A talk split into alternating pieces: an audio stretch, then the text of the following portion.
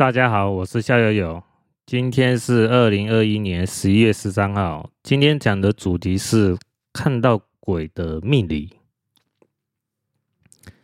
先讲一下回忆哈，我记得我大概是国中以后，也就是我在搬家到现在住的地方哦。那时候我大概是国一嘛，我那时候就对这种看鬼故事的书籍哦，还蛮着迷的，所以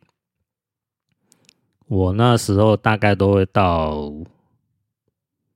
那个便利商店啊，哦，就是跟我妈要零用钱啊，就可能一两百块钱啊，就去买这个。鬼故事的书籍啊，就看起来蛮蛮刺激的哦。心里虽然都还蛮怕的哦，但是看起来，哎，那有里面故事内容，大部分都忘记了，绝大部分都忘记了。就那时候印象中还蛮着迷的。那我要老实讲哦，我是本人哦，是属于麻瓜体质哦。嗯，完全没有看过鬼哦，就是心里看到呃这个鬼故事的书籍呢，是心里蛮害怕，但是呃也就是也就这样子情绪而已哦，情感波动就这样子，寻找一个那种刺激感的。那时候印象中还想着说啊，要是哪一天真的遇到。鬼的话哦，还要请对方帮我签个名啊，诶，做个纪念啊，可以跟我周遭的朋友、同学、邻居炫耀一下，诶，这个是那个呃某某呃不知名的鬼魂帮我签名的，哈，嗯，那当然从来没有成真过啊，就是小时候那时候国中嘛，中二年纪嘛，哈，会有这种。比较天真幻想的那种、那种白日梦啊，吼。那那些书籍呢？呃，我可能好像是我到呃去苗栗念专科的时候，哦，那时候是在校呃住宿的哦，念书啊，因为我住桃园嘛。那离我家有一段距离嘛，到苗栗念书嘛，所以我好像是说在那个时候的时候，我之前收集了一些漫画书啊、鬼故事书啊，哦，因为我不在家嘛，我爸哦就可能看到看不顺眼，就把它整理整理，把它拿去卖掉哦，就是回收掉，可能值也值不了几块钱啊。但是花花下来，那时候花了不少，花花可能也有个两三千吧，花不多，但是哦，还算是一个回忆啊。那现在什么都没啦，都被回收掉啊。哦，还有有时候想说，哎，看看以前那个东西哦，看一看也好嘛。哎，没有啊，或者是说那时候有些书籍呢是有被泡过水哦。那也就是书都不能看了，那就只好把它回收掉。反正那具体书，最后书，我我那时候可能我国中、高中那时候有买的书籍哦，大部分都没有留下来。反而是我现在。出社会以后买的书籍，我大部分都有留下来。只是说现在是买的书籍哦，有命理书啊、漫画书啊，吼，呃，有些命理书，我我之前就说我买那个扫描机嘛，哦，就想要说有空就把它扫描扫描。不过我只有扫描过那一次，后来就有点懒，想说说啊，有心情再把它扫描。扫描还蛮花时间的。扫描最花时间的啊，不是扫描书的时间。扫描一开始要花的时间是什么？你要把书拆下来，然后把它裁掉那个它的边，哦，那个比较花时间。如果一本书有三百页的话，我要把书拆开来，又要再裁掉书的边边的话哦，大概也要花个八分钟吧。然后如果你用扫描机的话，三五分钟就 OK 了。所以说，扫描一本书哦，最花时间的是拆书和那个时间最多。不过再怎么样哦，也比你说是说买那一般扫描机哦，你用的书本这样。慢慢翻页再扫描，快多了，好，真的是快多了，哦，那用那种双面扫描机去刷刷刷刷刷，还蛮有成就感的，哦，所以说我印象中哦，我这个是说，呃，对于那种鬼怪的故事书哦，还鬼怪的事情哦，呃，最早是在我国中那时候开始慢慢接触到。那当我是说，呃，念高职嘛，大概可能高三的时候，那可能已经到一九九九年了，还一九九八年了。那时候开开始有呃学校有网络嘛，那时候才是说，嗯，开始说有接触到一些像网呃网络 BBS 啊。看一些网络上的有人分享一些鬼怪故事的文章啊，那时候还可能比较少一点，反而比较看到鬼怪故事比较多，是反而是说，可能已经在二零零四年还是二零零四年以后的样子，可能我当兵以后吧，当兵退伍以后，然后接触那个 PTT 的 BBS 哦，它那个有什么 Marvel 版嘛？哦，还有呃，Solo 鬼魂版哦，哦，大概就这这两个板块哦，就看人家写一些灵异故事哦，长长知识啊，没没见过鬼也要听听人家讲鬼故事的书籍啊，哦，鬼故事哦，也算是可以说哦，了解哦，有这一回事嘛，哦，那我。当然，我们这种就是说讲不好听，就是外行人。外行人，你再怎么样哦，琢磨听人家讲，就是外行。哦，但是我我宁愿是说我是外行人啊。为什么？因为接触到这种像这种鬼怪的事情哦，通常哦，在命理上都是一种很不吉利、很不很凶的一种征兆啦。那也就是说，我今天为什么要讲这这篇故呃内容哦？就是我在我好像是我看一下啊，我在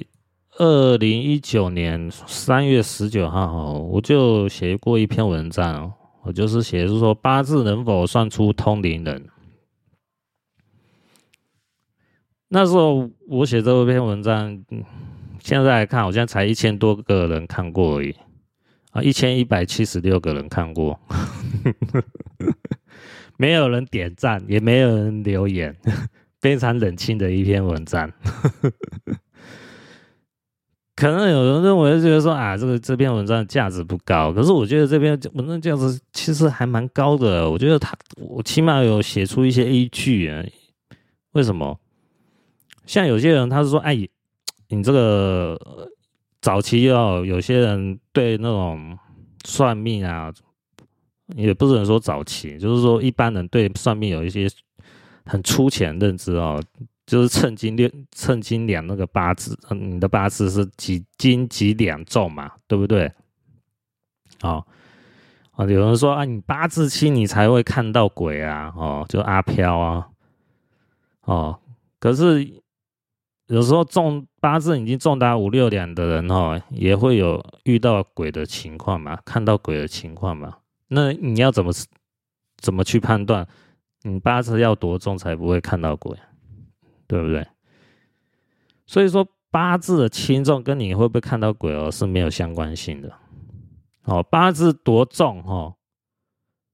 或是八字多轻哦，会遇到鬼哦，是属于。无稽之谈，没有根据的话，所以有些人他觉得说，哎呦，嗯，八字很轻啊，可能只有两三点而已啊，吼，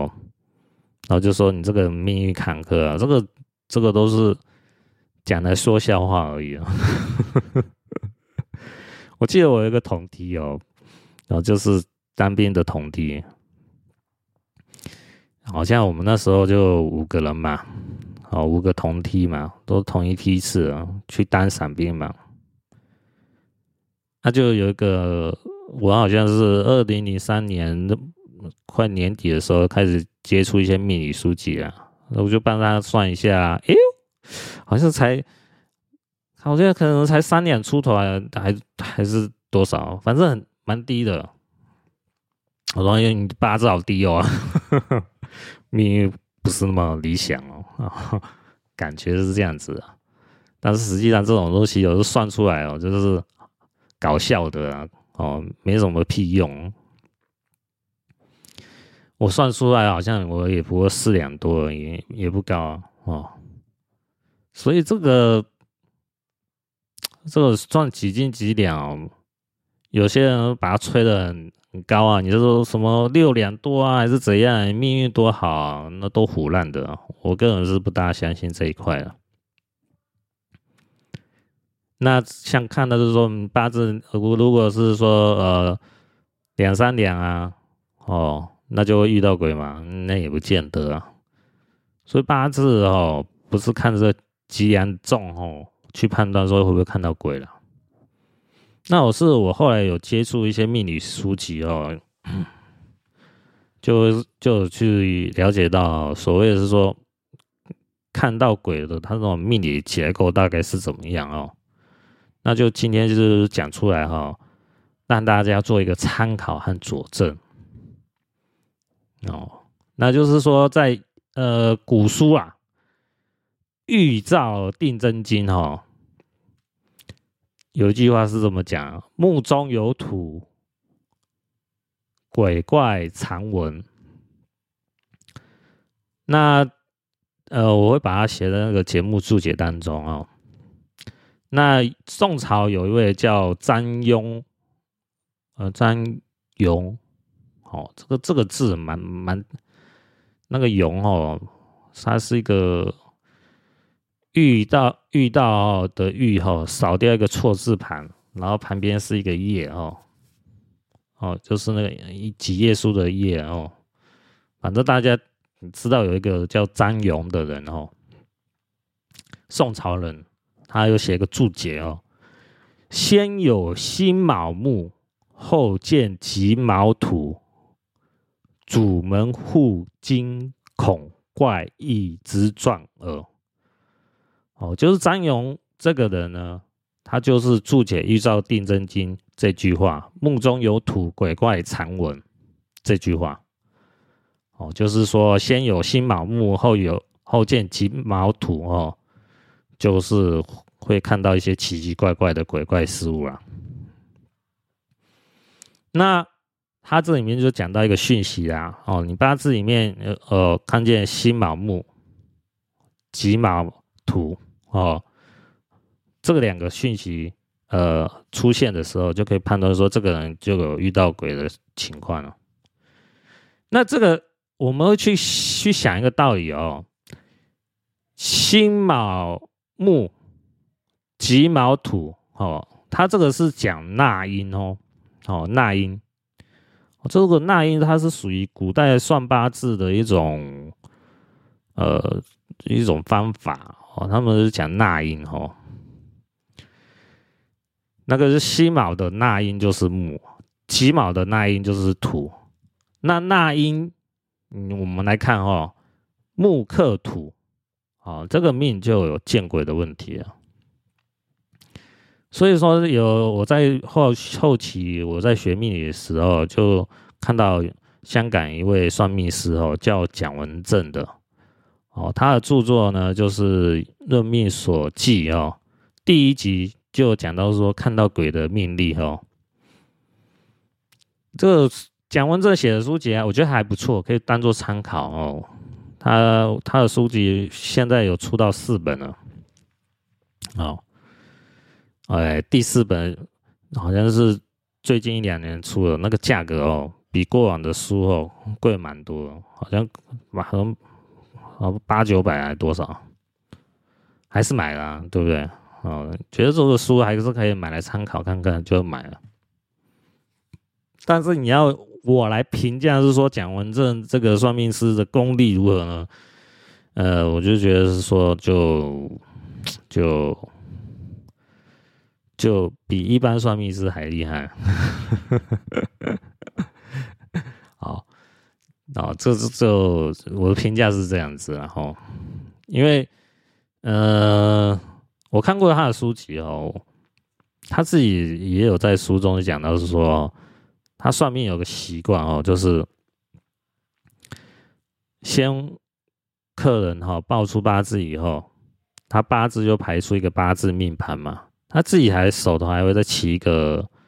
呃呃六爻卦哦，就是文王卦。他这种做法呢，就是比较我个人看法，就比较是属于投机取巧哦，他不是说真的是用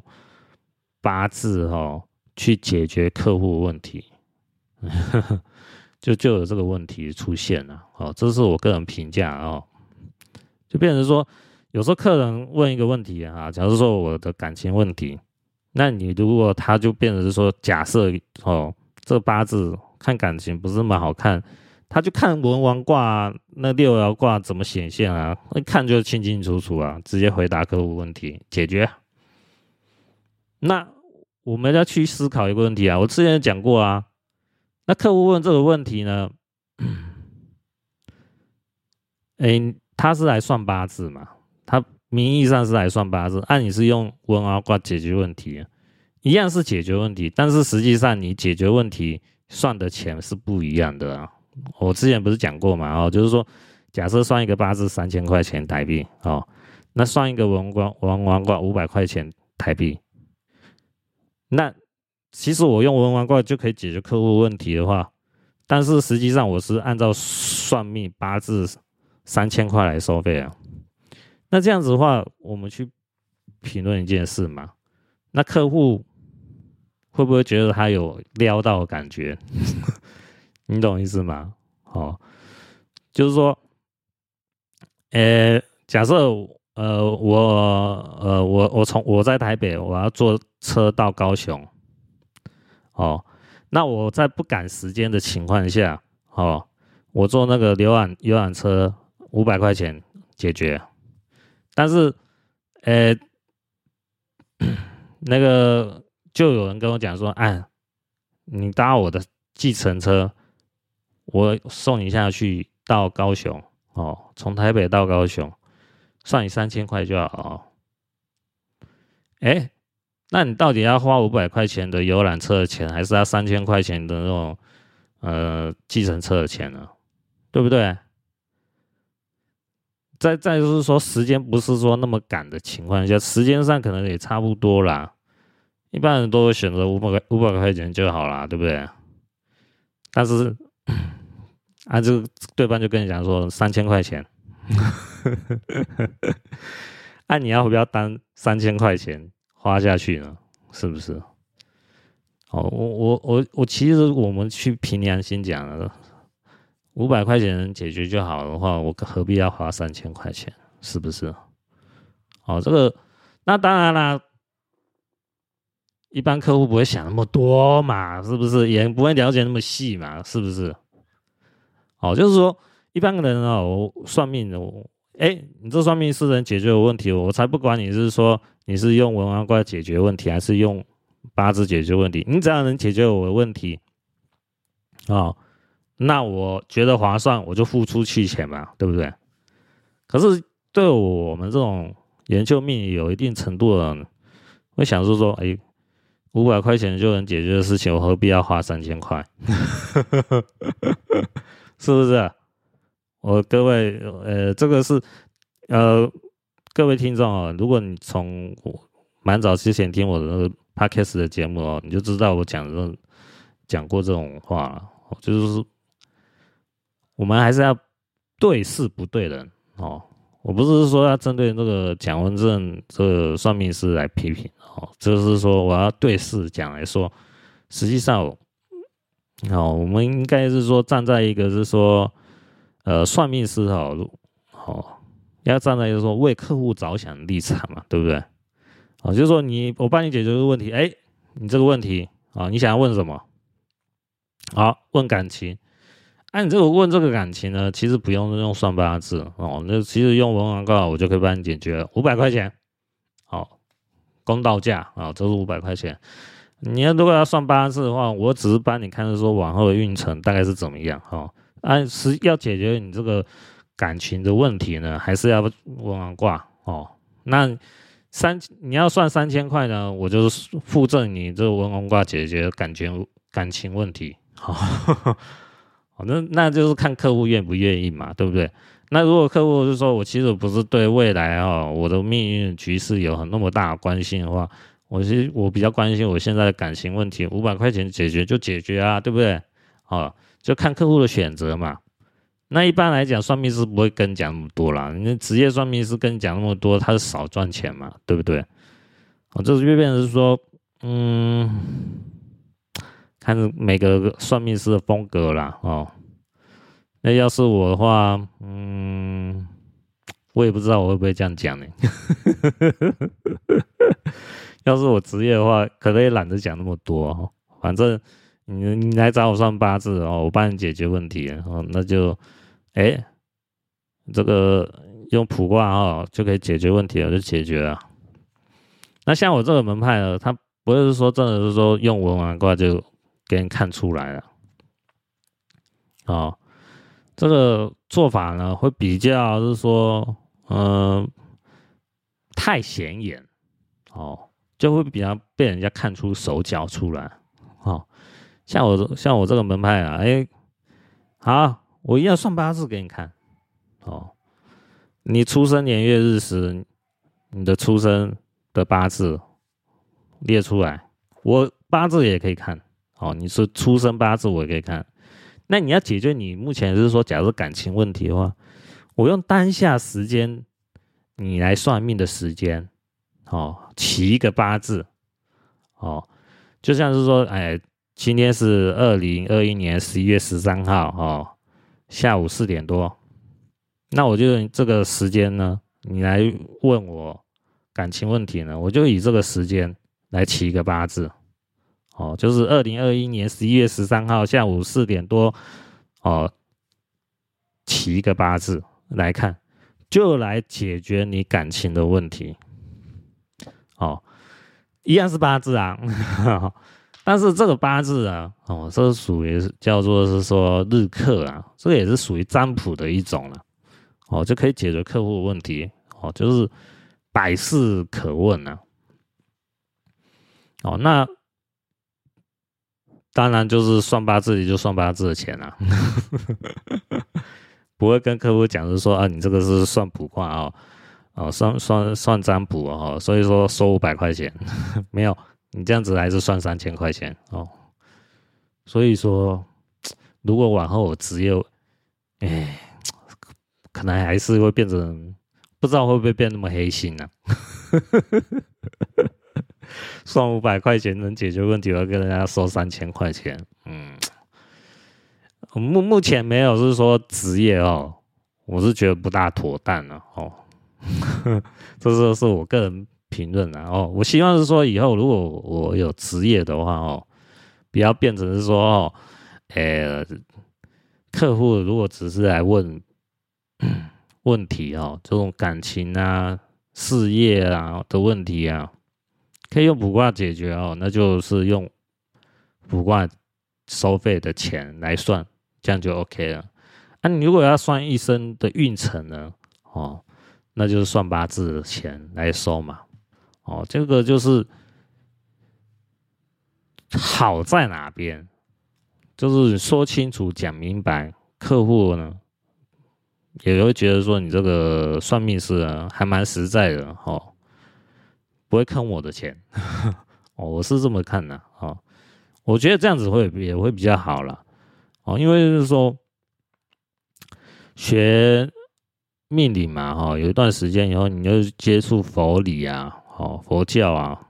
哦，就是他们会讲一些因果哦循环嘛。那你在这种因果循环里面，你就要讲到一个不要占人家便宜哦，就是以自己的本分哦，就做多少事收多少钱嘛，哦。做到这一点呢，那就 OK 了嘛，对不对？你你再收那个钱，就比较不会有什么太大疑问嘛。哦，那变成说之后我也不会是说欠这位客户什么东西嘛。哦，变成说，哎，我五百块钱能解决问题，我就刻意要收他三千块钱，那是不是是不是说，呃？比较计较的话，就是说，其实实际上我多收了这位客户两千五百块钱。那我多收这位客户两千五百块钱，是不是代表我要欠这位客户两千五百块钱？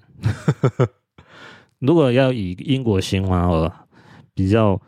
呃认真的角度来看的话哦，可能会有这种问题啊。哦，这就是说哦，算命师哦，不要以为是说钱好拿哦，把客户当冤大头哦，就这样子。坑哦，我是觉得不大妥当哦，就是要跟客户讲明白嘛。客户讲明白，哎，哦，我也要算客户的心态，是说我也要算未来一生的运程。好，还有你也有帮我解决这个问题呢，呃，也算在这个三千块里面呢，我也觉得很好，很划算，那就 OK 了，哦。那如果客户没有说说我不我不想算未来运未来一生的运程是怎么样，我只想关心我们现在这个问题哦。那我觉得是说算命师呢啊收个那个卜卦钱哦，就是大概五百块钱哦，或是一千块钱代币这样子，这样子双方面呢哦，客户得到满意的答案，啊我也不是说哈、哦、算命师呢。也没有是说占客户的便宜，哦，这都是一种双赢嘛，对不对？哦，也没有比较是这种因果循环的问题啊，哈，这是我现在这样子来评论这件事哦。那好，言归正传啊，继续讲一下哈。那这个。香港算命师呢，蒋文正呢，他写的书籍哦，《论命所记一》里面哦，他记载一个八字哦，男命哈，一九七三年二月十二号，这应该是阳历哦。我念给大家听哦，癸丑年甲寅月己卯日乙丑时，大家看哦。他这个八字里面哦，没有辛卯木哦，但是我们看哦，癸丑年的纳音是木，那就是符合一个讯息啊，木中有土，鬼怪常闻。哦，就是张勇他讲的，先有辛卯木，后见己卯土。那像这个癸丑年呢，它纳音是木，那就是先有木纳音木，后见己卯土哦，有符合这个讯息呢，那这个八字呢就见鬼的问题啊，看到鬼的问题啊，哦，那就是这个八字呢，就是年纳音木。克日纳音土，哦，也就是癸丑的纳音木，克己卯的纳音土，好，那这个八字呢，就看到鬼的问题了。好，再念给大家一遍哈，男命癸丑年甲寅月己卯日乙丑时哦，这个八字呢，就是有看到鬼的问题哦，那就是它不像刚才。呃，那个《预兆地震经》讲的哈，先呃那个张庸张庸注注解的，先有辛卯木，后见己卯土哦，它是有符合一个概念，就是说你先看到那一木，那你的日柱呢是己卯土哦，就那一木克那一土哦，就会有遇到这种看到奇奇怪怪的鬼怪的问题啊。那同样呢，在这本书呢，哦，《论命所记一》呢，哦，它也记载一个女命的八字哦，它是一九六四年三月六号哦，丑时生。我念给大家那个八字哦，甲辰年丁卯月甲寅日乙丑时。那我们看这个八字呢，哦，它就是年纳音是火，月纳音是火，日纳音是水，时纳音是金。哦，如果我们只以，年月日时的纳音来看，是火火水金。那跟之前呃《玉照丁真经》讲的木中有土不符合嘛，对不对？那还有就是说张勇呃张勇注解的说，先有纳音木，后见纳音土，也不符合，对不对？那这个问题呢，还是会发生，就是看到鬼的问题还是会发生，为什么？这个就是说，看八字呢，它不是只有一种方法，哦，看八字的他的理论，哦，他会有好几种理论都会呈现出来，哦，像我刚才讲的是用纳音的手段手段看八字，那现在这个八字会是说甲辰年丁卯月甲寅日乙丑时，还是会看到鬼的问题，到底是出在哪边呢？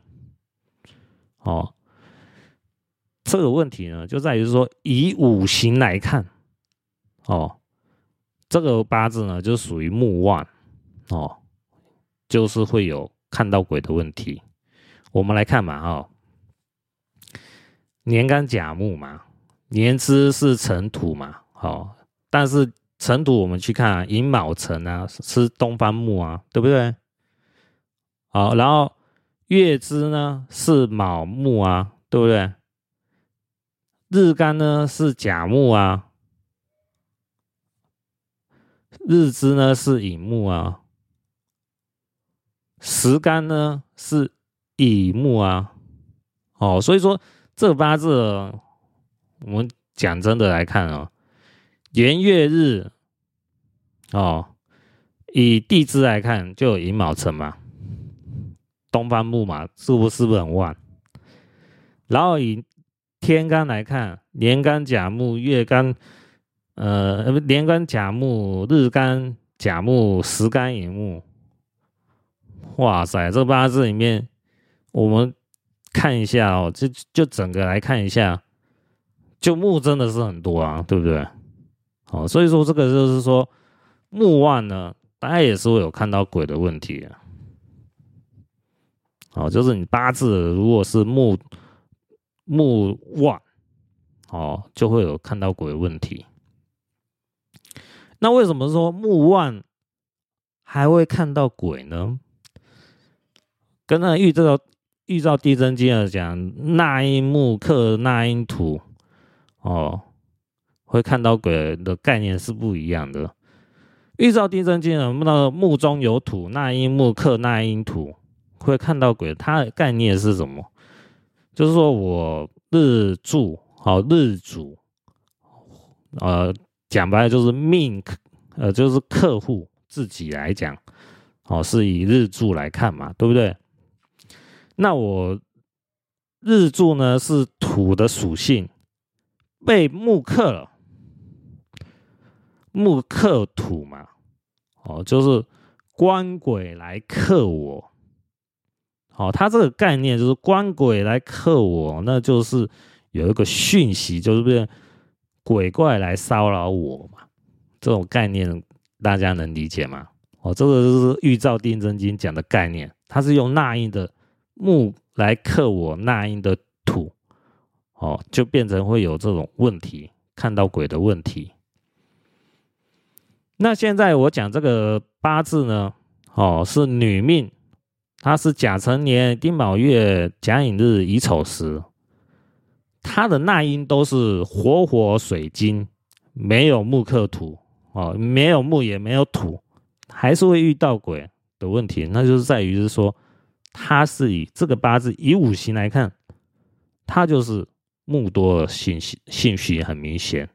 还有是说，呃，木旺哦。那为什么木旺木多哦会看到鬼呢？这个就是在于就是说你对那个。呃，就是万物类象，就易经的万物类象有没有做一个了解？哦，为什么这么讲呢？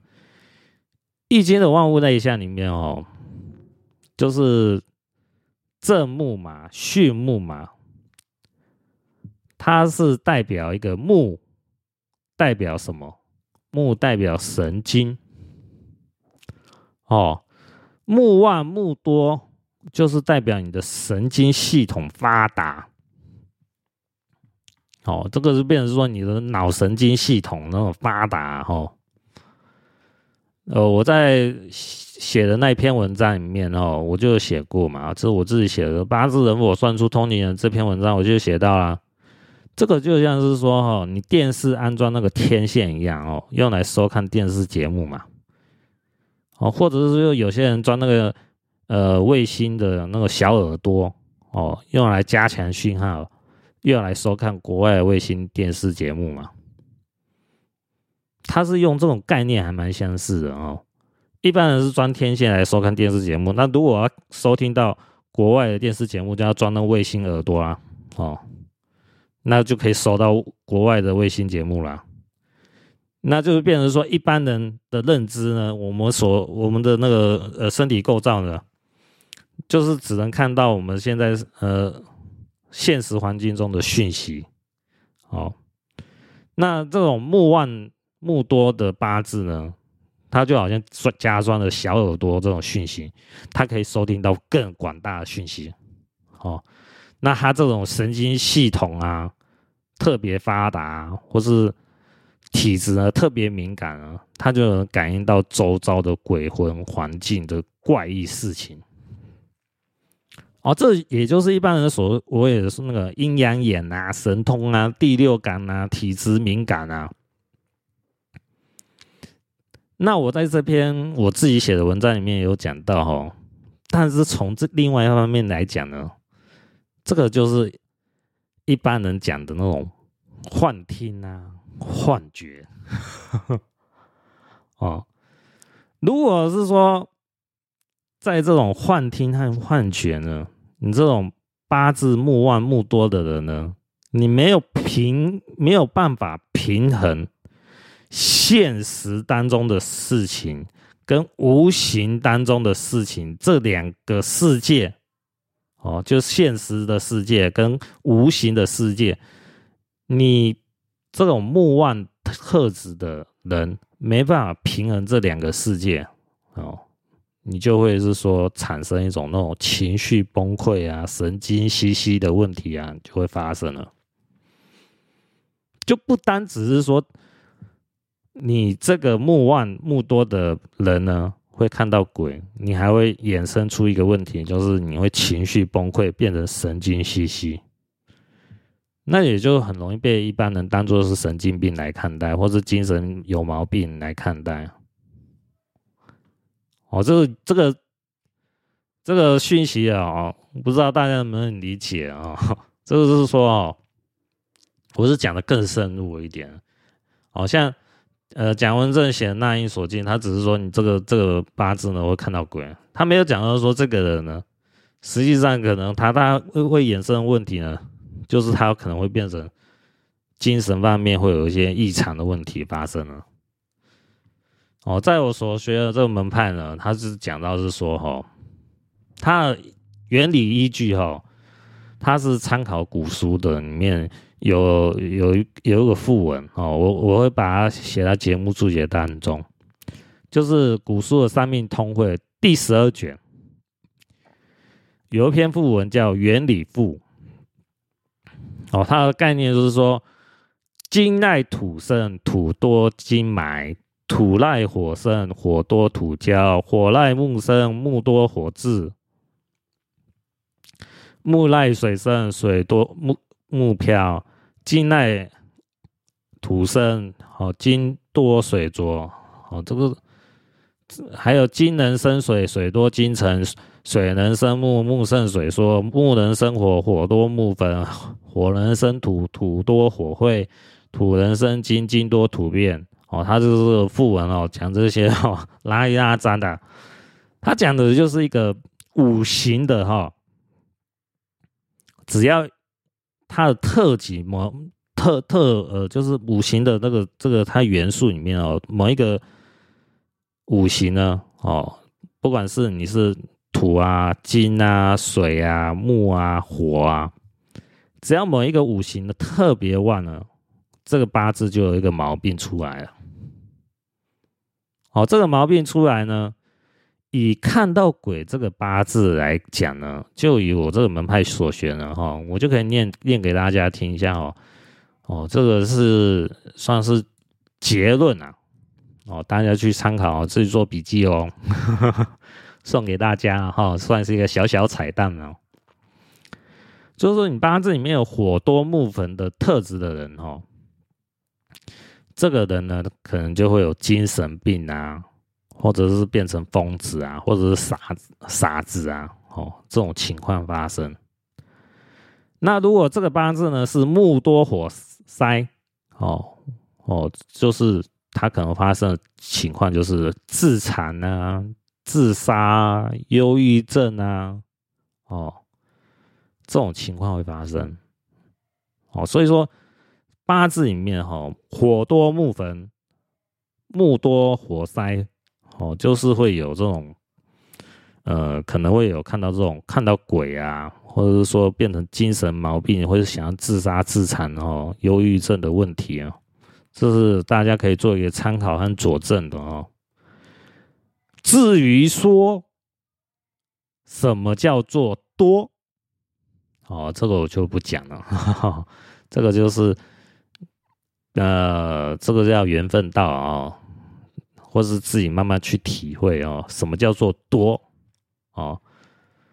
就是说我刚才讲火多木焚，木多火塞。那什么叫做火多？什什么叫做木多？那个多它是有一定的定义的哦。那像刚才讲的那个女命嘛。哦，甲辰年丁卯月甲寅日乙丑时。那当然，这个八字里面，天干上哦，年干甲木，日干甲木，时干乙木，地支上哦，乙卯辰哦，这个这个八字里面真的是木真的很多啦。但是实际上，木真的要那么多才能成立那个定义吗？不见得哦，那他有时候他定义是可以非常精简的哦。这个是我现在讲的，这个就是说，呃，蒋文正他这本书哦，呃，《论命所记英》里面记载的啊，他是这天干有三个木，地支也有三个木啊，那当然是这很明显一个很多的信息就是木多嘛。但是实际上木多它有一定的条件，它的条件是当你能理解以后。它的条件可以很简单，就判断出来啊，这个八字就会木多，木多就会出事。哦，那至于这个条件，这个东西，就是因为本门的呃门派秘密，我就不多讲了。哦，就是大家去慢慢体会，然后去验证。就是说，哎，假设你有时候看可以看到一些呃这个有有机会遇到这种哦，或者是说收集到哦这种。精神病啊，自残自杀，哦，疯子啊，傻子的八字啊，哦，你就可以去验证，是说火多木焚哦，是有精神病、疯子、傻子的情况；木多火塞，就有自残自杀、忧郁症的情况会发生。那这个就是说，今天分享给大家一个彩蛋哦，那就是分享给大家，就是说，哎，八字呢？它不是说只能是说靠古书哈记载的这个预兆定真经哈，就是那个纳音和方法哈木刻图才能判断，是说看到鬼哦。那以现在五行来看呢，哦，木多呢，或者是火多呢，好，木多，但是要是说火塞，火多呢，要是说木焚，哦，才会有这种情况哦，就是说精神病、疯子、傻子是火多木焚，啊，木多火塞就是呃自残、自杀、忧郁症，哦，这样要符合这个相。才会是说有这种问题哦，不要是说拿拿一个不相干的那种哎 八字就随便凑在一起，就是说这个就是木多，还是这个就是火多，然后 然后就是说哎这个哎哎你下位有讲不准 哦，我下位有讲的准不准？这东西有时候你自己要不要花很长时间去验证，然后因为这个都是自己要花时间去。因为不是我这个门派，不知道这里面启启动的条件和诀窍到底是什么，所以说有时候去验证了，你要花更多的时间，然后，但是就是分享给大家做参考了。那今天会会想要讲这个主题呢，就是说前一段时间呢，就是可能我看是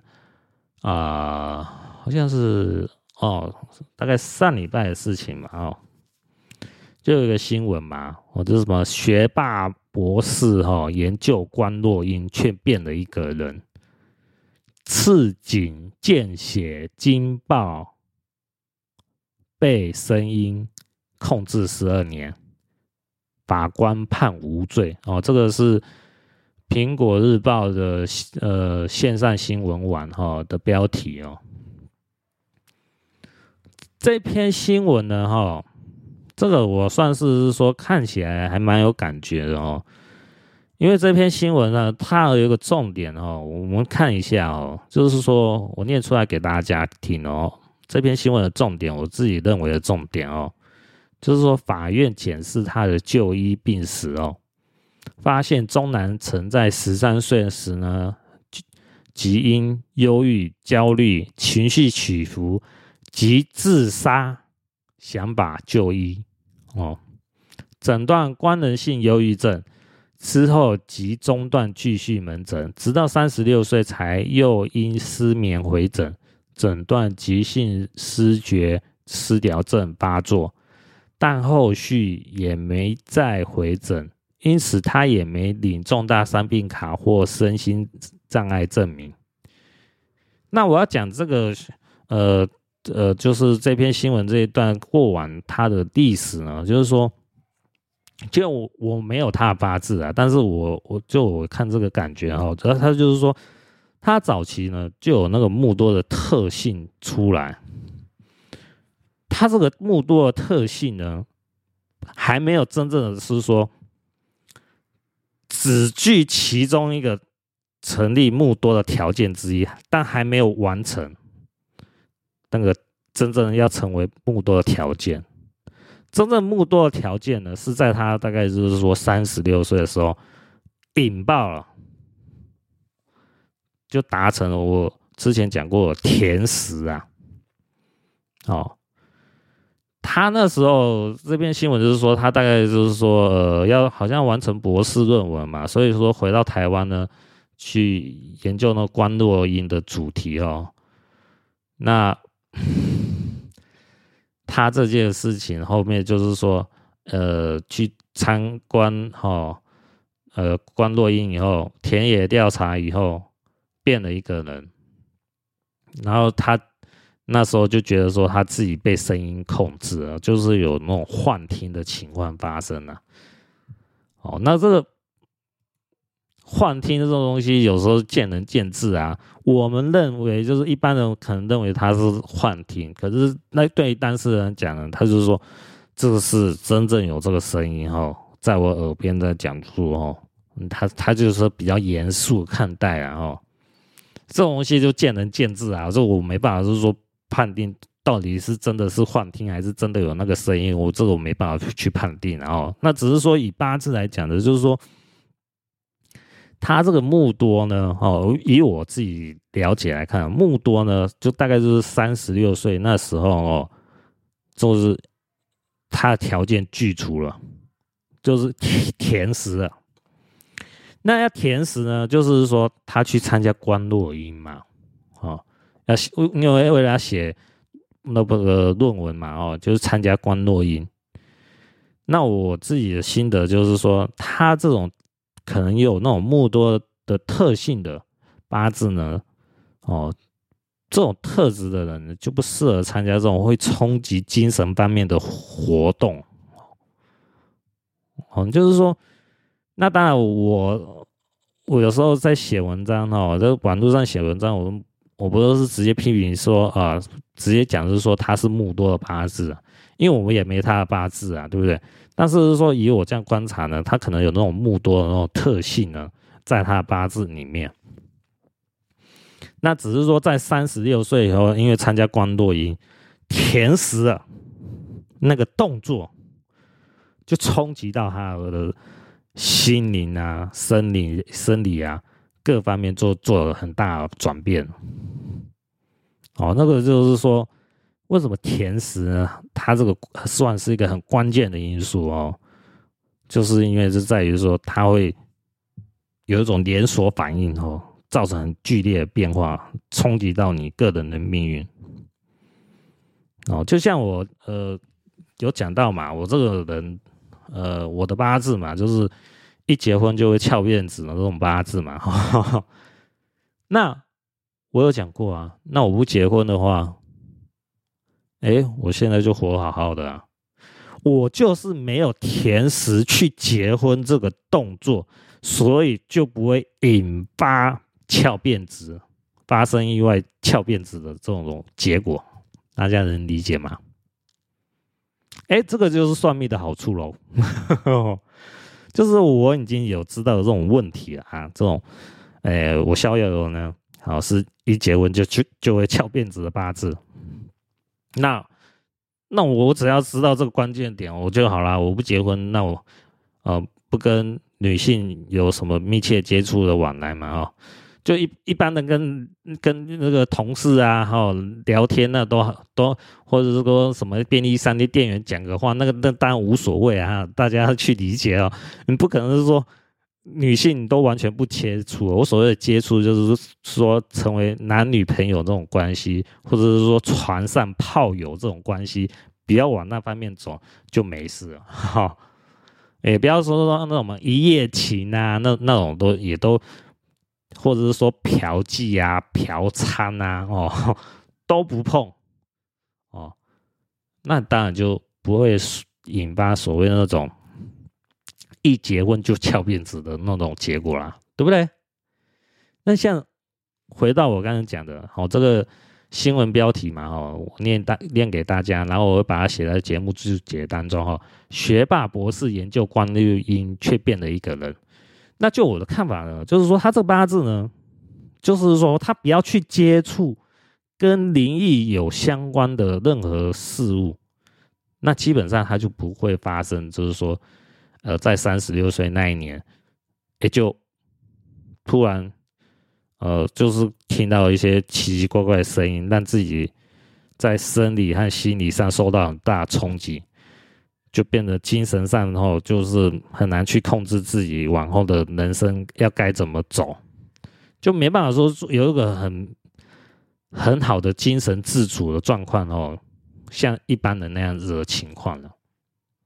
啊，这个要是说，如果是说我们研究八字呢，如果看到这种八字呢，可能就是说，嗯，可能就会讲说，哎，你这个哦，就就以我来讲，可能会这样看哦，可能就想说。那你就就是尽量不要参加丧礼啊，就回避掉啊。哦，还有是说打坐啊，哦，打坐好像有些人打坐就是冥想啊，弄不好也是会看看到鬼，看到鬼啊。还有还有就是说这种观落阴嘛，哦，这个跟跟这种灵魂学有相关性的事物哈，尽量都回避掉。那。你就可以是说，呃，有可能哦，就是不会碰到这种，哦，像今天这种新闻标题的事情发生了，哦，就是因为他后来哦，就是产生那种精神的障碍啊，后来就警察要把他，呃，强制送医的时候被攻击啊，哦。那所以说这种情况呢，很有可能就可以把尽量大幅的减低接触灵异相关、冲击精神方面的那种任何行为，那就可能就可以让自己的人生呢过得像平凡人平平顺顺这样过下去啊。哦，要不然我我们看这篇新闻。他从小到大都是学霸，那都是博士，又是很聪明的人。那他只要做一般工作，这基本上一一个月五六万、十万块都有可能啊，对不对？那种工作收入，他都会过得很开心，就是应该应该是还 OK 啊，对不对？这个也就是我可能比较想要讲，就是说，同样八字会有不同命运嘛，对不对？哦，你看有些人呢，他就是。一样的八字啊，啊，有些人他为什么会发发生这种怪事啊？有些人一样的八字，他就没有发生这种怪事啊，就是在于是说，当然了，他所居住的地方不同嘛，他所接触的环境不同嘛，他所遇到的，呃，他他自己上认知啊，吼，也会有一些稍微一些不同嘛，所以造成他往后一些决定啊、行为做出来事情会有一些分歧点，所以变成说。相同八字的人呢，他会有不同的命运呢，就是我这样是看看待的。那像，呃，相同八字的呢，他可能会，他们大部分都有蛮接近的那种兴趣，但是这个时候就是看他自己内心的想法是怎么样。哦，就是说，哎，可能跟这个学霸相同八字的另外一个小明。假设是相同的八字来讲的话，那小明呢，他也他对这种灵异事情呢，也蛮蛮有兴趣，也蛮想观落音的。但是他心里就是怕怕，想说去看了会不会发生怪事啊，会不会一些无可挽回的事情发生呢？很想要去尝试呢，但是自己内心呢，就有一个讯号，自己有那种感觉，这种事情我还是不要碰比较。哎，小明呢？我跟你讲，每每个人都有自己就自己的那种内心的想法，应该都会多少有发生。我像我自己就有这种感觉哦，就是说我小有就是一结一就一结婚就翘辫子的命。那我说接触那些像交女朋友的时候，我内心就有想法，嗯，小有想清楚哦，嗯，哦，就是这个还是不要碰女人会比较好啊。这我是自己有内内心有那种感觉哦，有那种想法，不是声音哦。我要跟大家讲，没有幻听的声音，没有是说，哎，小友友不要结婚哦，一结婚你就会翘辫子哦。那这种话没有出现过，从来没有，只是有一种感觉，是觉得说，嗯，我小友会有种嗯，好像不大妙的感觉，有一种感觉，就是这种感觉哦，我也说不出来，这种感觉到底。要要怎么具体描述？就是就是一种感觉，我只能这么讲。他不是那种有一个，就像那种一我们讲说有一个人在你耳边就讲说不要结婚那样子，不是那样子，就是心里感觉有种不妙哦，就觉得不大合适哦，就不想要结婚，不想要结交女朋友那种，有一种预感哦。都会在自己感觉里面，心中会有那种浮现，然后我要跟大家讲，不是幻听哈，没有人跟我讲这种话哈。我个人是认为这个是属于就是说自己呃这种灵魂上哈，自己那种心里会有那种要拯救自己的那种那种感觉呢，会应该会有浮现出来，所以变成是说相同八字的人会有不同的。命运的结果呢？我看个人看法，有些人就是说，有些人他会听信自己内心中那种很可能说我们要讲，只要科学术语的话，叫潜意识的的内心的话。那有些人他觉得说，哎，像这个这篇新闻的，可能就是他潜意识内心的话呢，在理性层面，他这种来讲呢，他不相信。我相信他，我个人，我这是我个人猜测啊，就是说，这位学霸可能内心上，可能潜意识有跟他讲说，嗯，这件事情还是要三思而后行，最好不要去接触啊。我认为是没有这种幻幻听，哦，那那种真的这种话讲给他自己听啊，就是说他自己应该是说潜意识会有这种感觉，但是呢，在理性上他来讲，他觉得说这个是属于无稽之谈，反正就尝试看看嘛，去试一试，应该不会无伤大雅嘛，反正那么多人都去尝试，我去试又又如何，对不对啊？应该是没问题啊，可能他就。用理性层面呢，去把他内心那种潜意识的那种感觉呢盖掉，所以他去